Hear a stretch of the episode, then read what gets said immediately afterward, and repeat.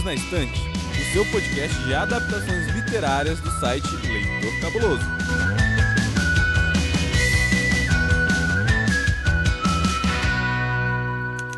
Seja muito bem-vindo, querido ouvinte, ao podcast Perdidos na Estante. Está para começar o tão esperado baile, a temporada casamenteira deste podcast.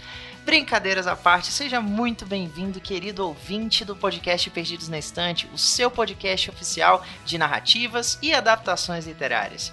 Eu sou o Thiago Augusto e com muita alegria estou recebendo aqui minhas duas queridíssimas amigas, começando por ela, senhorita Alana de Oliveira. Olá, muito feliz de estar aqui de novo para poder falar sobre essa série muito quente da Netflix.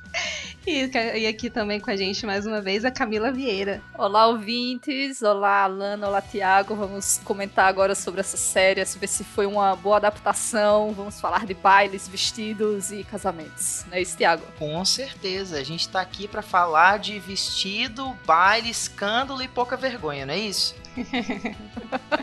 Confere aí na listinha de vocês que eu acho que eu, é isso mesmo, né? Mas é claro, 20, você que acompanhou o episódio número 101 com certeza você sabe que hoje a gente está aqui para falar da série Bridgerton, né? Esse grande fenômeno televisivo comercializado, né? Divulgado amplamente aí pela Netflix. Mas antes da gente entrar aí nessa discussão bastante acalorada, né? Repleta de detalhes, fofocas e escândalos sobre a primeira temporada, assistente, por favor, traz pra gente os dados dessa série, né? Da Netflix.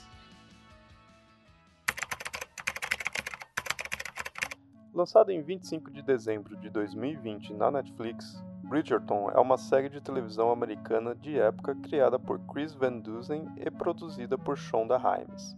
É baseada na série de livros de mesmo nome escrita por Julia Quinn e acompanha o competitivo mundo da alta sociedade da regência britânica. No elenco temos Regé Jean Page como Simon Basset, o Duque de Hastings, Phoebe de Nevor como Daphne Bridgerton e Julie Andrews como a voz narradora de Lady Winston. A série bateu a marca de 82 milhões de espectadores em seus primeiros 28 dias de exibição, tornando-se a série mais assistida na Netflix até o momento. E hoje a gente vai aqui conhecer um pouquinho mais sobre a sinopse dessa série e quem vai contar pra gente vai ser ela, a Camila Vieira. Mas, Camila, eu tenho um desafio para te propor. Eu quero que você conte pra gente qual é a sinopse, né, da série, da primeira temporada da série Bridgerton, como se fosse uma chamada do Globo Repórter. Vixe, Maria. Eu só não vou fazer a voz do. Como é do carinha lá? Eu ia dizer do Cid Moreira, mas. o Sérgio Chapelin, porque eu não consigo. Mas deixa eu ver. O mercado de casamentos. Como se destacar nesse setor tão competitivo? Um duque lindo, rico e solteiro. Como conquistar um partidão destes? Beijos e amassos! Como não ser vítima da próxima coluna de fofocas? Descubra a qualquer dia e a qualquer hora na Netflix. Olha aí, poxa vida, Rapaz, eu, eu vou assistir. Tô ligando daqui a pouco para rever a primeira temporada. Olha, adorei. Camila já pode apresentar o, o, o, o podcast repórter. adorei, adorei. Muito bem, agora que a série está devidamente apresentada, Queria saber a opinião geral de vocês, meninos. O que, vocês acharam da série Bridgerton, né? O grande acerto da Netflix. A gente sabe aí que no seu primeiro final de semana de estreia, ela bateu um recorde, né? De visualizações, de espectadores, né? Acompanhando aí a, o serviço de streaming. E se tornou, do dia pra noite, o, a, o material mais visto do catálogo, né? Ela figurou bastante tempo naquele top 10 da Netflix. Veredito aí pra gente começar a nossa discussão. Gostaram da série, se identificaram. A série é, é, é tão boa quanto o livro. Estou me adiantando aqui um pouquinho. Contem aí o que, que vocês acharam? Eu gostei da série. Em relação ao livro, eu achei que melhorou bastante a história. Deixou mais interessante, colocou mais camadas ali. Cara, achei a série muito boa, assim. Ela é muito rápido de assistir, são só oito episódios. Eu assisti em dois dias, mas se você estiver bem empenhado, acho que em um dia você consegue assistir. E ali, nessa época de Natal, tipo, acho que ter a data de lançamento, acho que influenciou bastante também pra esse sucesso, assim. Porque essa série curta, no período de férias, E, bom, é uma produção da Shondaland, né? Que também produz vários hits, vários sucessos aí. Então, tipo, foi uma fórmula, né? Uma fórmula da Netflix aí que deu certo. Pois é, uma adaptação é, muito boa, assim, porque ela pega o que tá lá no livro, coloca na série direitinho, tá lá, tá tudo lá, mas ela coloca muito mais coisas que assim que eu, eu não sei se é coisa dos próximos livros. Alana, você que leu é, as coisas do Anthony, por exemplo, estão no, no próximo livro? Tem mais ou menos, mas mudou bastante algumas coisas assim. Esse relacionamento que tem aí que mostra o Anthony não é muito isso. Mais para frente de repente eu posso falar porque vai entrar um pouco na parte de spoilers isso os elementos estão ali, mas é bem diferente do que mostra no livro. É porque eu gostei muito assim de terem ela de ter espalhado assim as coisas e, e outra coisa que eu gostei é, muito também de, de, de, ter várias outras histórias para a gente acompanhar e histórias assim que trazem é, questionamentos interessantes para os problemas da época das mulheres, né? Então aquela moça que vai morar com as Fedeton, que ela chega lá e, e tipo, ela tem um problema, né? Ela, ela chega já com um problema assim, que influencia toda a vida dela, né? Então, eu achei interessante ter colocado esse tipo de questionamento na série, que não, tem, não chega a ter no livro, né? E várias outras pequenas histórias, tipo, tem um, um amigo pintor lá do Benedict também, que também traz um, uma outra camada, várias outras coisas assim, que deixa muito mais interessante mas principalmente eu gostei assim de como eles trouxeram a questão assim de, de que a, a, sociedade não é mais dividida entre brancos e negros, né? Teve um acontecimento lá que fez com que essa divisão não acontecesse mais. Então você pode trabalhar um romance entre um homem negro e uma mulher branca sem você precisar fazer questionamentos sobre preconceito racial. Achei que tipo, ficar só no, no, no, drama aqui de, pessoal deles, assim, né? De, ah, tô apaixonado, não tô, vou casar, não vou, ficou melhor do que ter que abordar isso, né? né? A questão racial, mas você pode ter um elenco diverso, né? Mesmo assim. Concordo, Camila. É, eu achei que isso daí foi um dos grandes acertos da série, né? É, Fora o fato deles terem chamado a, a Shonda Rhimes para fazer a produção, né, com a, com a, com a empresa dela, Shonda Land. Todo mundo sabe que a, a, Shonda Rhimes ela é uma grande roteirista e produtora, né? Ela tem grandes séries de sucesso que já fazem parte do catálogo, Grey's Anatomy, é, How to Get Away with Murder e Scandal também, entre outras produções. Então, assim, eu acho que só de pegar o, o, o plot principal, né, esse romance entre a Daphne e o, o Simon, nesse contexto de época e ter dado essa mega modernizada, ela acertou muito, né? Isso tudo aliado à, à questão da produção da série como um todo, né? A, a direção de arte, a trilha musical da série, ela, ela, acerta muito em vários momentos. Eu adorei, eu não sei se vocês perceberam isso, mas tipo, tem Ariana Grande, tem Taylor Swift, Sim. tudo em, nesse formato mais clássico, né? Eu amei isso. Vocês, vocês chegaram a pegar esses easter eggs? É, como eu não conheço muito de música assim, eu, eu só fiquei sabendo que tinha, né? Mas tipo, eu, na hora que to tocou a música, eu não percebi que era algo novo, não. É, logo, tipo, a primeira cena do baile já é Ariana Grande. No primeiro baile, eu já Sim. fiquei, nossa! Fiquei dançando lá no sofá, thank you next. Uhum. que depois o pessoal parece que foi pro Spotify e entrou na lista lá de mais ouvidos, assim, é, é, as versões que fizeram pra, pra série. Então a música também a galera foi ouvir, assim, fez sucesso.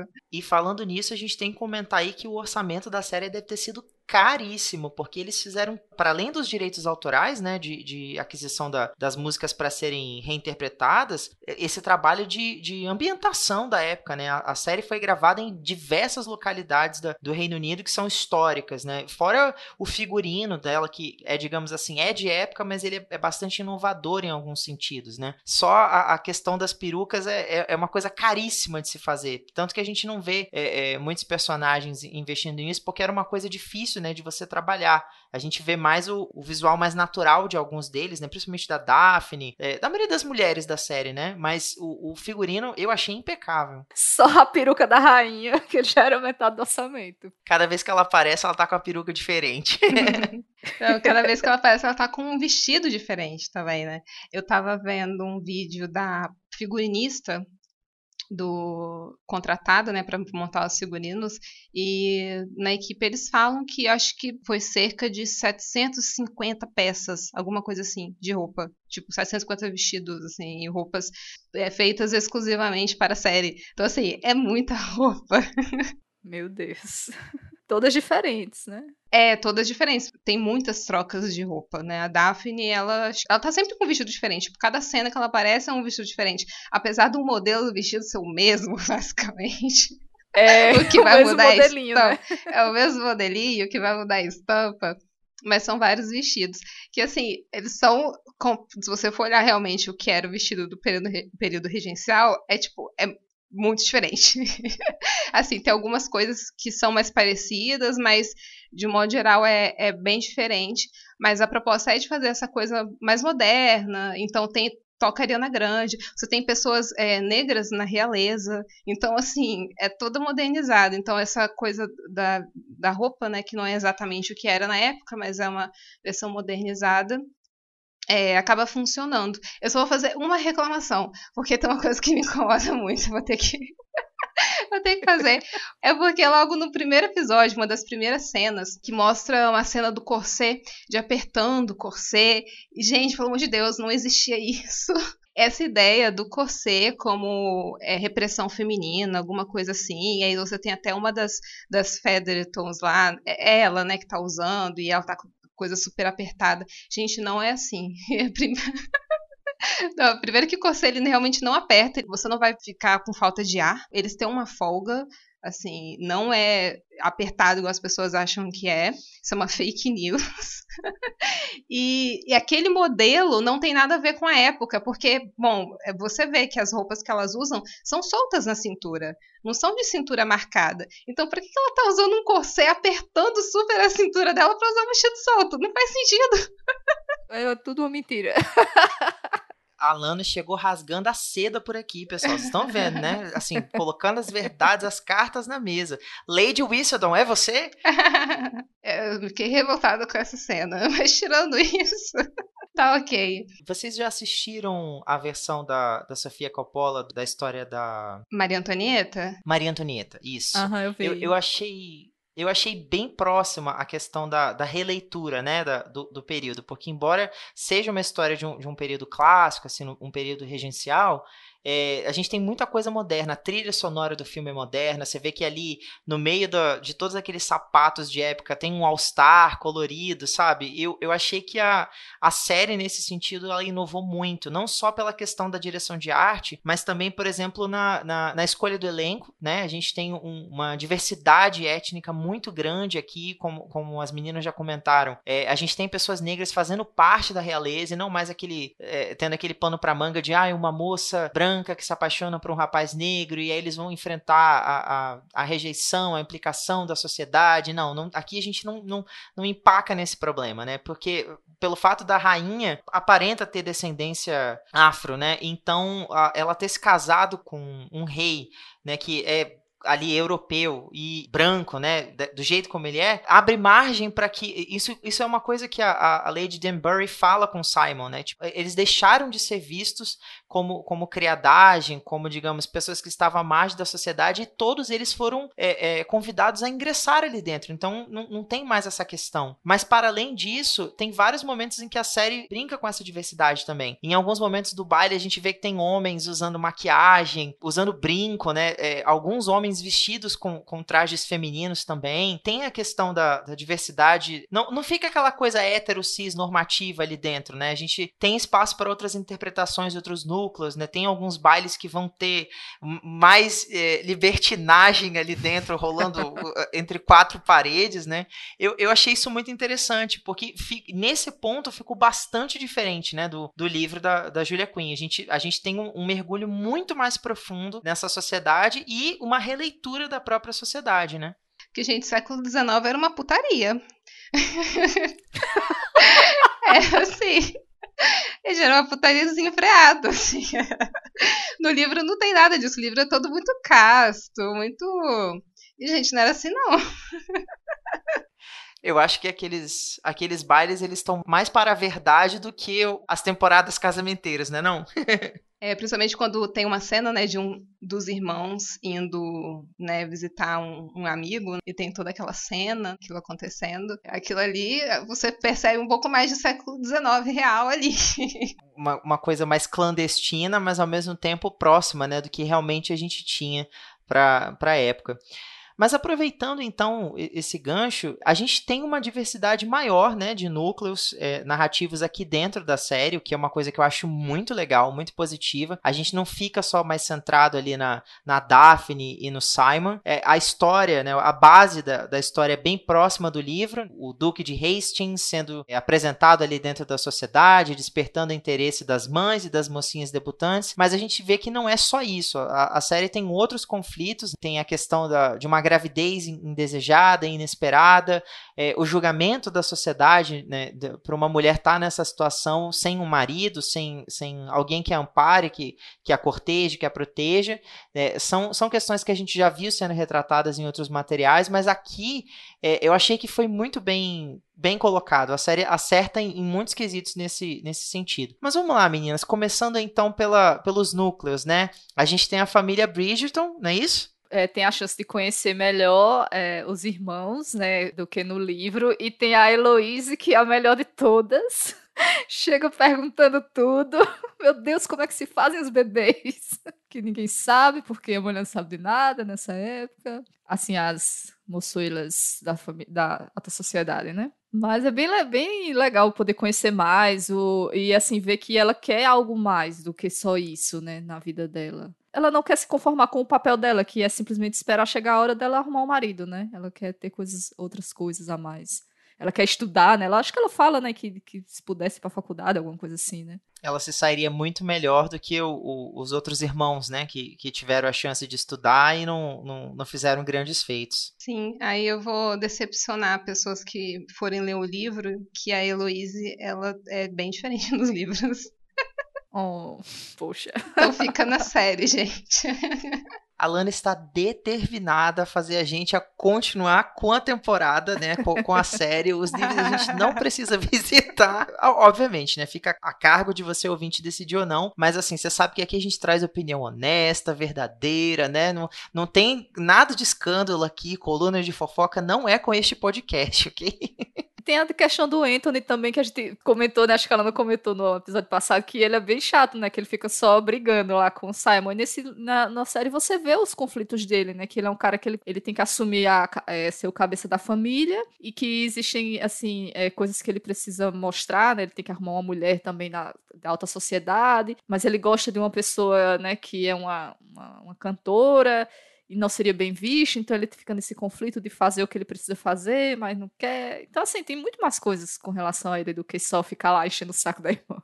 E isso é uma coisa bastante interessante, porque geralmente a gente vê que é sempre a mulher que acaba sofrendo mais essa pressão social, né? É, mas aqui ele também passa por essa, essa questão de, de ser o, agora o responsável pela família, já que o, o, o Lord Bridgerton, né, o Visconde Bridgerton é, morreu, ele passa a ser o, o, portador do, do título, né? Ele passa a ser o Visconde, e ele é, é responsável não só pela, pela questão financeira da família, mas ele também é responsável por escolher os pretendentes certos para as irmãs, a começar pela Daphne, né, que é a irmã mais velha, e chegou enfim o momento dela de se apresentar à sociedade, de encontrar então um, um bom partido. Então, é, apesar de, de é, ela ter o direito de, de, dizer sim ou não, né, vamos colocar assim de certa forma, ele ainda tem que dar o aval dele, né, ele, ele tem que ser responsável por encontrar para ela uma pessoa que seja responsável, que vai cuidar dela como ele próprio faria.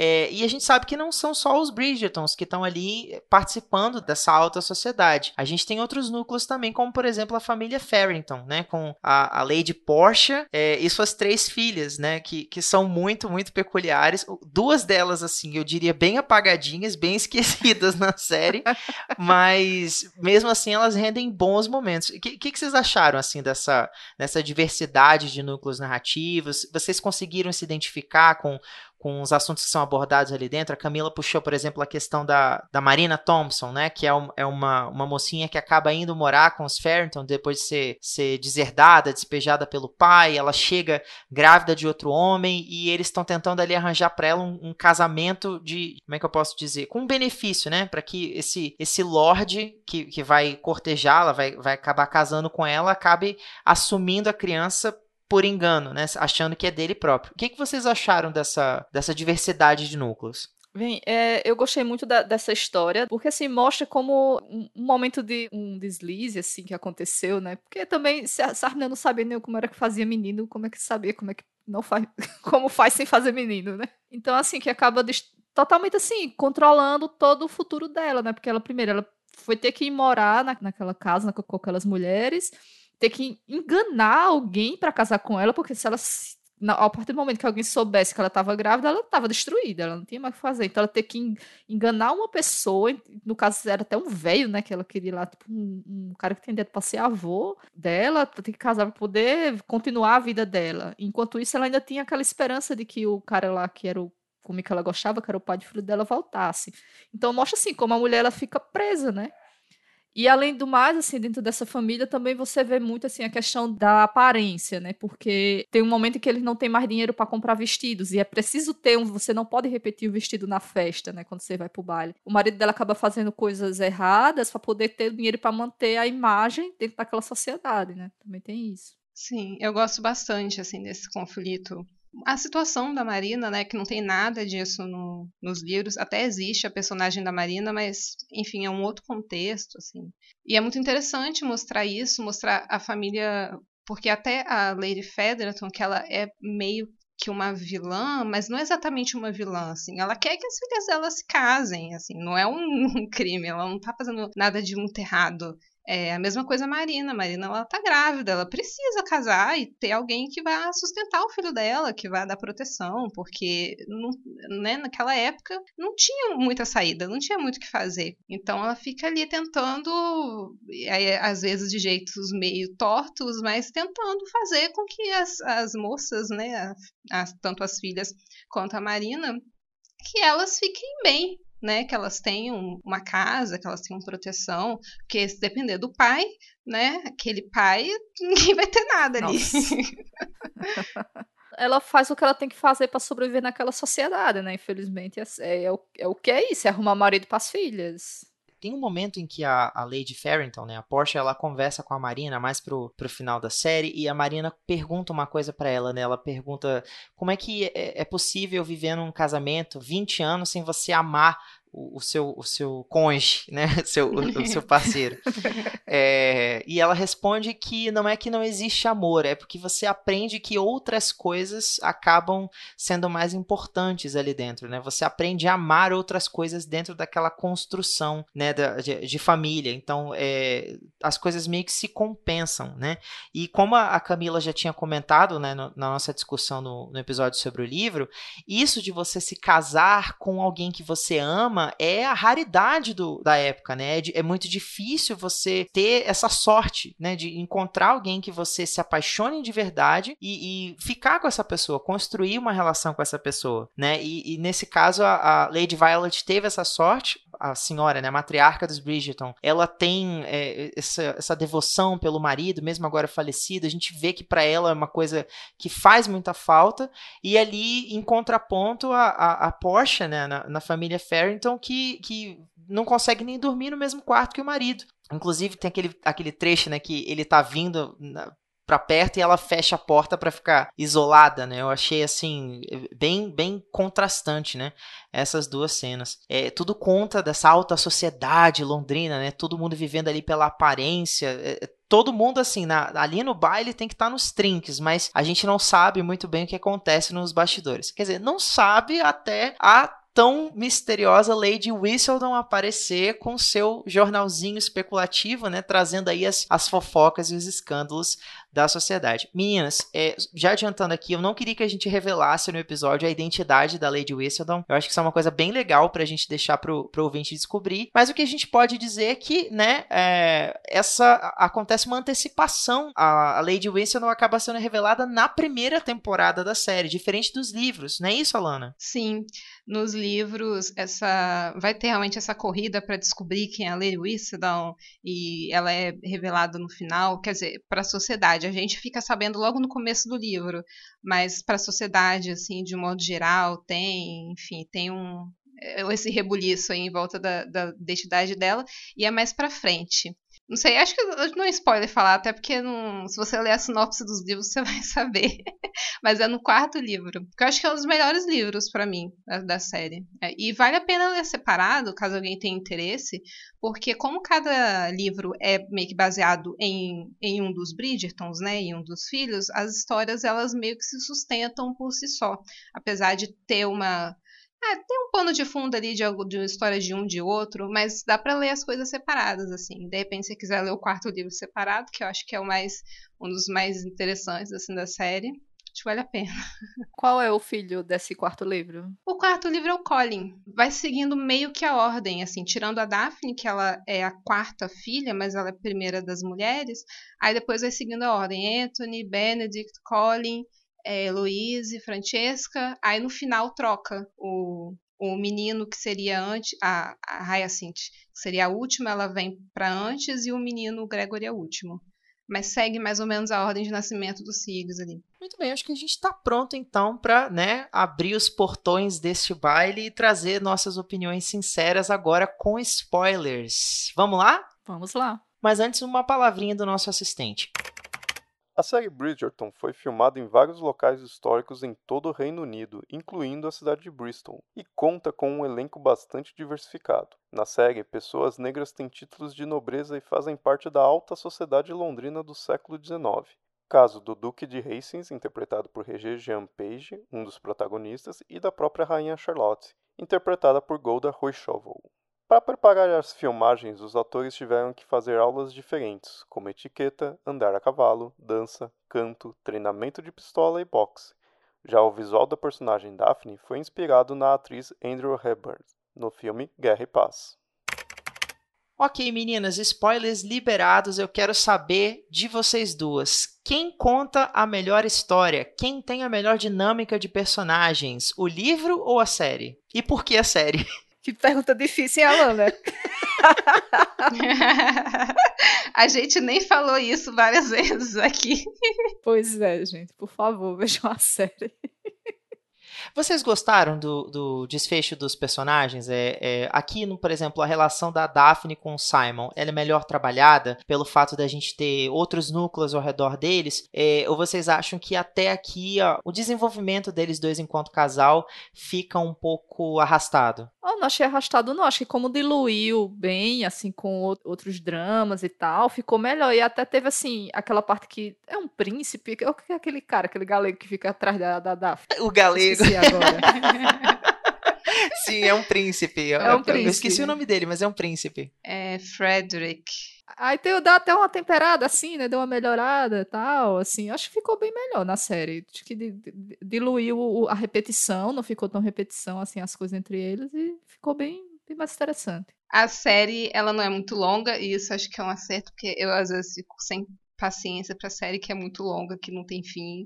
Eu, eu gosto das coisas fechadinhas, assim. E aí, até pelo número reduzido de, de episódios, e aí você tem vários núcleos, então acaba que a história do Simon e da Daphne acaba resolvendo mais rápido.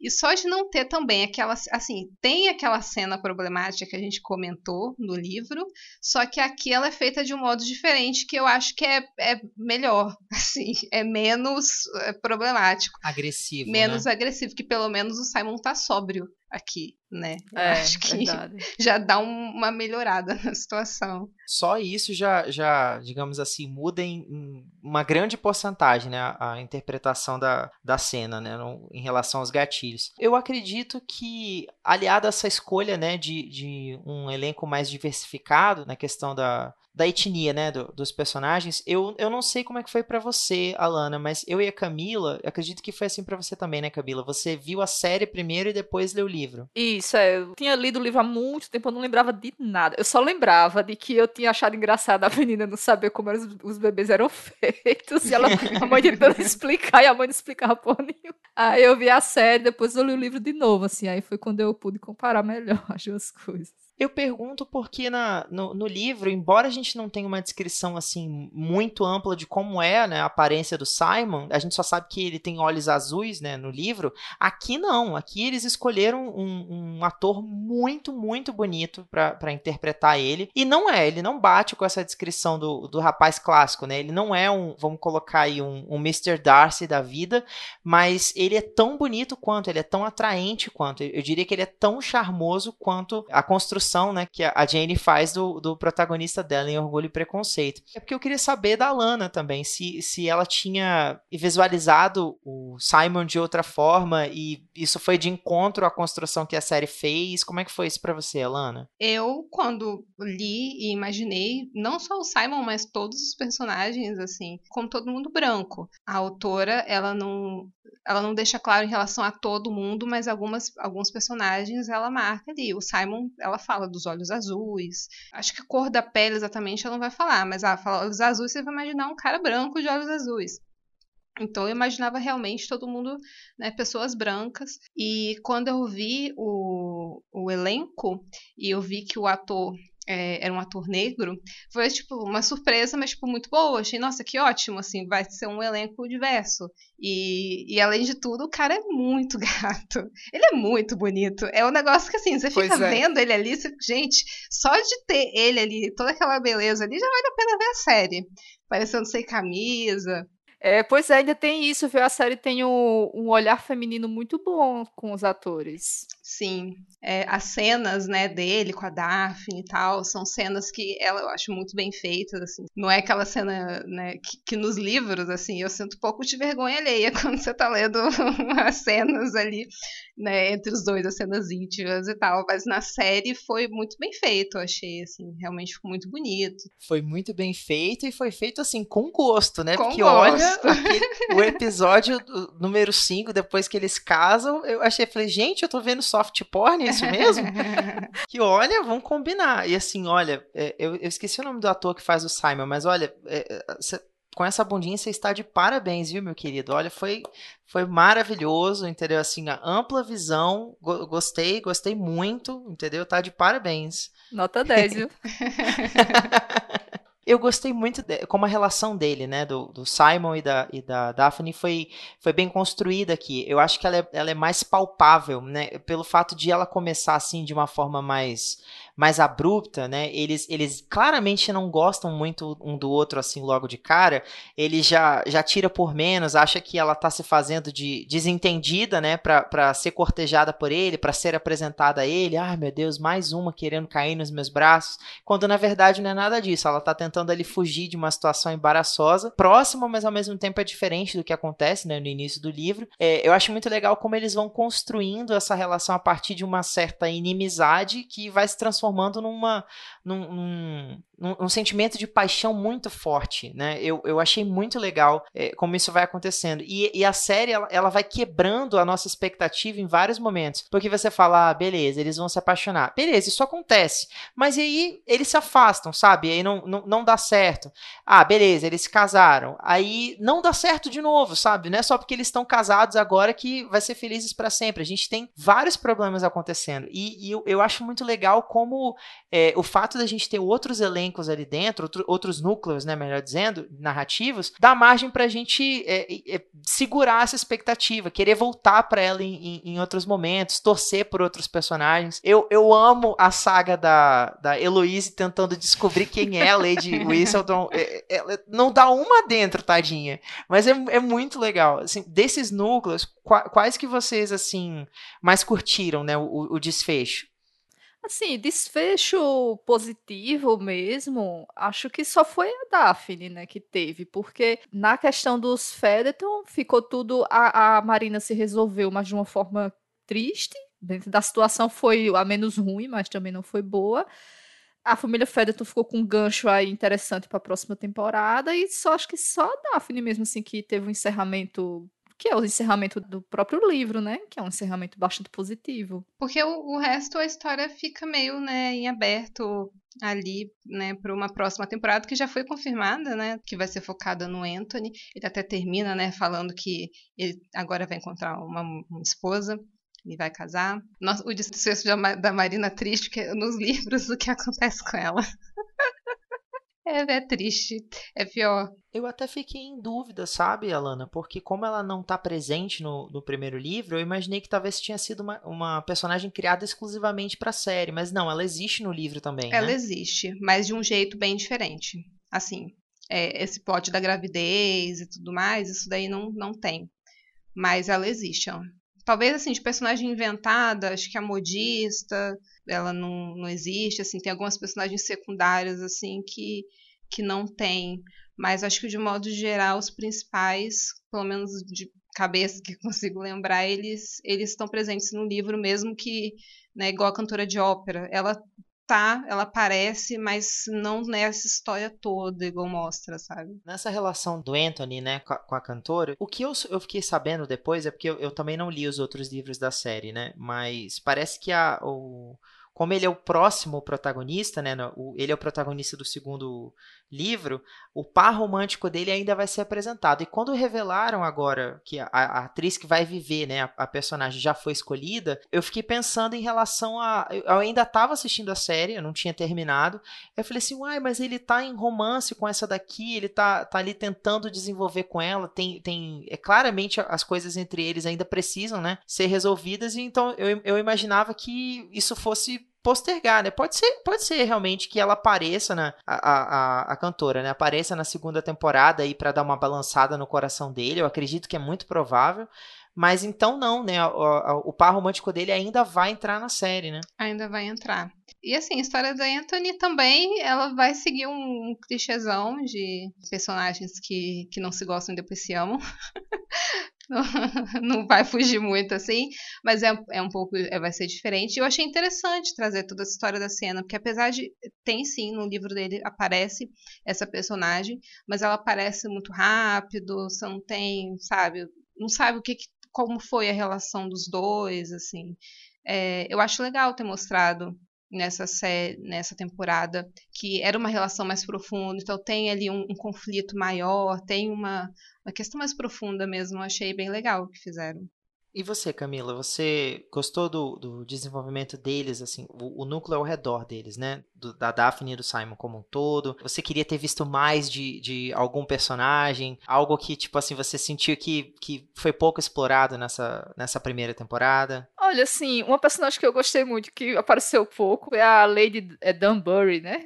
Que é amiga do Simon que cuidou dele quando ele era criança também. Sim, Tava sim. mulher doida ali, viu? Achei ela bem legal, queria ter visto mais dela, mas entendo que né, não, não tinha tanto espaço assim para ela. E assim, eu gostei muito da, da parte da, da Heloísa, eu queria ter ter visto mais também, mas com certeza verei, né, em outras temporadas, mais o desenvolvimento mais dela, assim, porque eu achei ela muito divertida. Ela e a Penelope juntas, assim, as cenas eu gostava muito das duas. Eu amei também essa, esse desenvolvimento da, da Heloise, como eu tinha comentado, né, a saga dela tentando descobrir a, quem é a, a identidade, né, da Lady Whistledown, mas, assim, eu, eu queria ter visto um pouquinho mais da rainha, porque a gente sabe, né, que embora ali, na, naquela parte da aristocracia, ela seja aquela figura imponente, é, é, blindada, super orgulhosa e todo mundo teme e respeita muito ela, a gente sabe que o background dela é muito triste, é muito, é muito duro, né? Porque embora ela tenha se casado com, com um homem que ela amava, que era amigo dela, inclusive, a gente sabe que a realidade que ela vive hoje, né, ele, ele parece que tá meio assim, o rei, ele parece que tá meio fora de si, ele tá com algum problema, né? Parece Alzheimer né? Parece alguma coisa nesse, nesse sentido. É, eu queria ter visto mais, né, da, da relação deles dois. Eu espero muito que a série é, aborde isso daí mas nas próximas temporadas. É, eu acho que, que deve mostrar, porque realmente eu, eu gostei. Não existe, né? A gente, né, vocês leram os pelo menos o primeiro livro não tem a rainha, e realmente nenhum dos livros não, não tem, a rainha não aparece. E eu achei que foi legal isso na série, colocou mais um núcleo ali que é interessante, que tem um, um, uma questão a mais, né, ter uma profundidade que dá para explorar em próximas temporadas, se a ideia realmente é continuar fazendo, enfim, várias, né, não sei se vai realmente fazer, mas, enfim, tem história ali que dá para explorar Meninas, uma pergunta difícil então. Se vocês tivessem que escolher uma passagem favorita da série, e qual vocês escolheriam e por quê? Eu selecionei uma.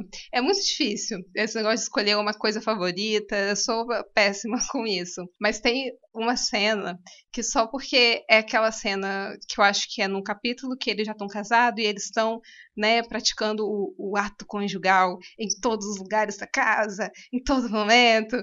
E aí tem uma cena deles na chuva que eles vão para um para um, eu não sei exatamente que lugar, não sei se é tipo uma capela pequena, algumas né, que tem dentro da, da propriedade dele ali.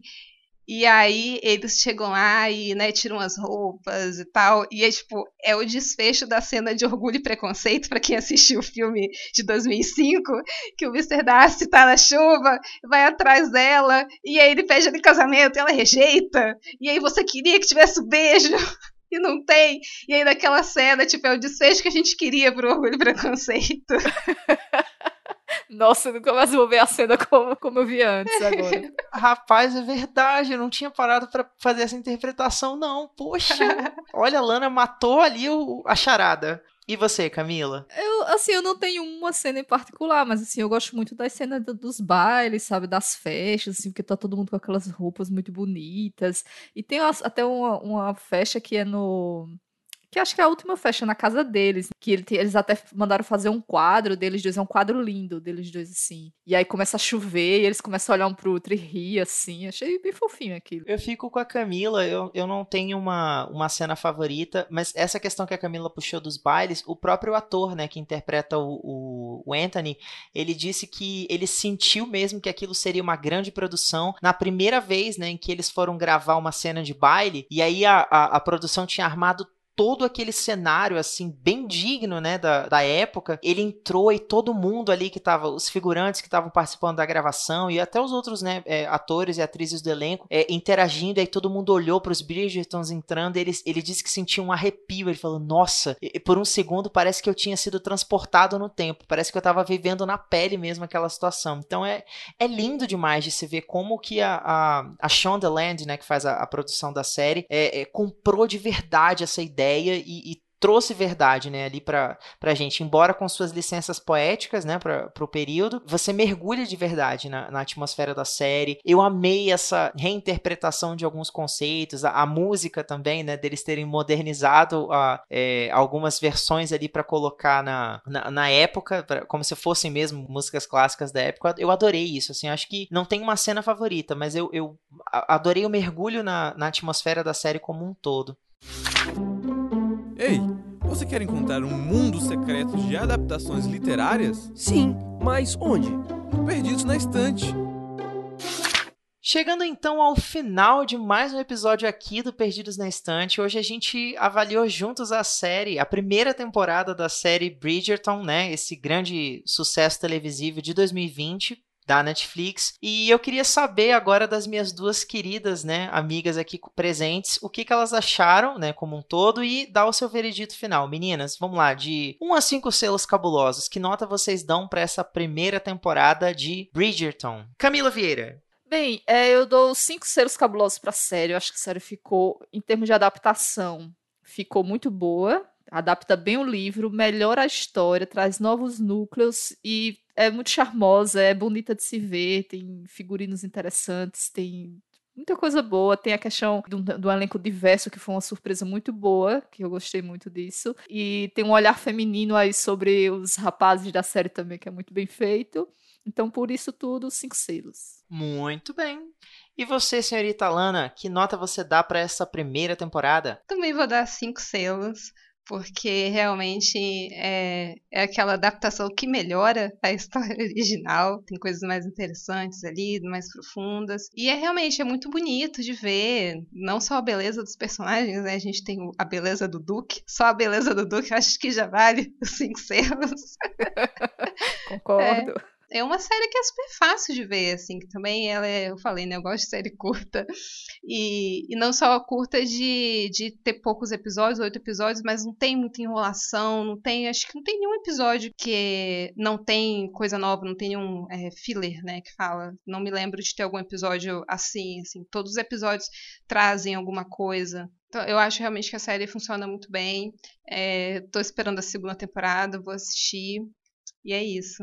E você, Tiago? Quantos selos? Meninas, hoje a gente vai fechar então com cinco selos cabulosos também. A gente tem então aqui uma temporada favoritada. Todo mundo gostou. Eu adorei também, né? Como a gente já tinha comentado, por razões óbvias, é, ela eu, eu diria, né, que a narrativa da série superem muito a história do livro. Não, o problema não seria talvez a escrita da Julia Quinn, mas talvez o, a forma como as duas histórias são, são contadas. A, a gente vê então, pelo que a, a Lana apresentou pra gente, que cada livro vai abordar a história de um Bridgerton diferente, e aqui não. A gente tem é, todos eles sendo trabalhados ao mesmo tempo. Eu, eu gosto mais dessa dinâmica, eu acho que ela funciona melhor e ela me atrai mais, né, por todos os elementos também que ela acaba incorporando. Então, por isso eu vou fechar com vocês em cinco selos cabulosos. Yay! Muito bem. Parabéns, Shonda. Parabéns, Shonda, arrasou. Nunca critiquei, né? Só passo o pano mesmo, só elogios para você, minha querida. Senhorita Alana Oliveira, onde a gente pode te encontrar nessas internets? Quem quiser bater um papinho com você, quiser continuar acompanhando seus trabalhos, diga lá. Então, vocês me encontram lá no Twitter, é, AlanaDOF, basicamente falando muito de BBB nesse momento. e eu também estou no podcast Não Pode Tocar, que você encontra em todas as plataformas e também nas redes, né, Twitter e Instagram, principalmente, com o arroba Não Pode Tocar, pode com demudo de podcast. E quem toma conta das redes, eu sempre falo, gosto de, de dizer isso, que é o Tiwi, o nosso cão podcaster. Então você vai ter vários vídeos e fotos de cachorro. Então é muito divertido, segue a gente. Muito bem, seguindo então. E você, senhorita Camila Vieira, eu sei que você é, como é que eu posso dizer, social medialess. Sei nem, sei nem se essa palavra existe, mas que, que a gente pode acompanhar dos seus trabalhos pela internet? É, ultimamente, meu trabalho tem sido colaborar com as resenhas lá do Leitor Cabuloso, então, mais ou menos umas duas vezes por mês eu coloco lá, eu eu gosto muito de falar dos livros que eu gosto, então normalmente minhas as resenhas lá são só de coisas que eu curti mesmo, para deixar dicas aí pro pessoal, né, conhecer livros livros novos, livros diferentes. Então é, mas é só por lá mesmo que eu estou, leitor cabuloso. Tá valendo também. Às vezes sem rede social a gente acaba tendo mais tempo para ler, não é isso? É, pois é. Tem isso também. E deixa de passar raiva também com alguns comentários que a gente acaba vendo pela internet. Mas então, se você gostou desse episódio, é, seja para falar do nosso BBB Bridgerton ou, sei lá, dar o seu pitaco, né? Por favor, visita lá o nosso site www.leitorcabuloso.com.br, deixa seu comentário pra gente, pode enviar um e-mail também. Comentar aí o que você achou da série, o que você achou do livro, né? Se tem alguma outra questão que você gostaria de ter ouvido nesse episódio, compartilha com a gente, vai ser super bom.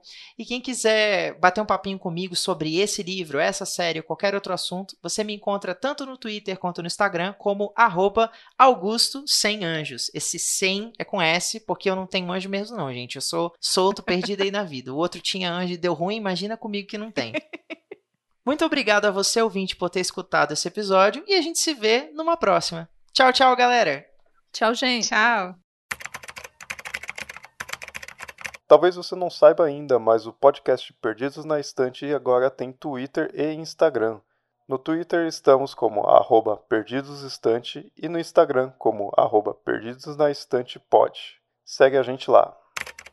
O podcast Perdidos na Estante é um podcast independente. Para que mais episódios sejam lançados, contamos com o seu apoio.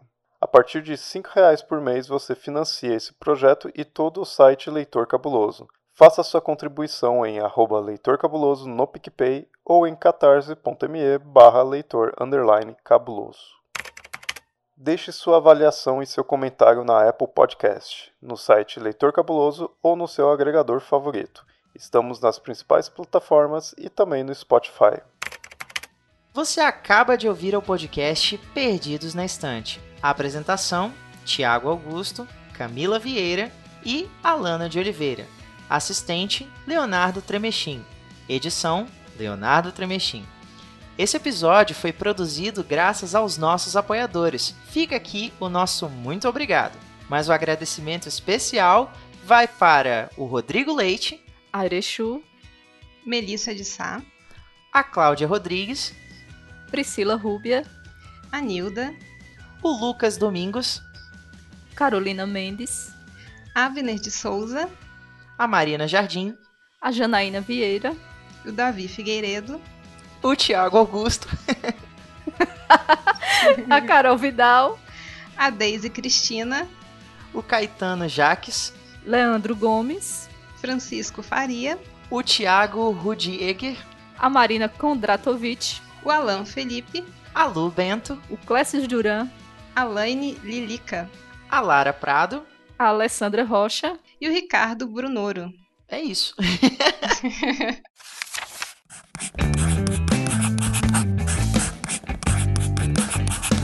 Esse podcast faz parte do site Leitor Cabuloso. Conheça nossos conteúdos em www.leitorcabuloso.com.br.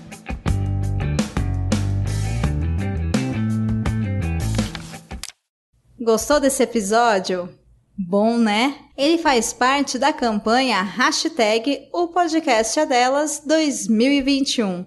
Procure pela hashtag durante esse mês de março nas suas redes sociais ou acesse o site opodcastadelas.com.br e encontre muitos outros programas promovendo a maior participação de mulheres no podcast.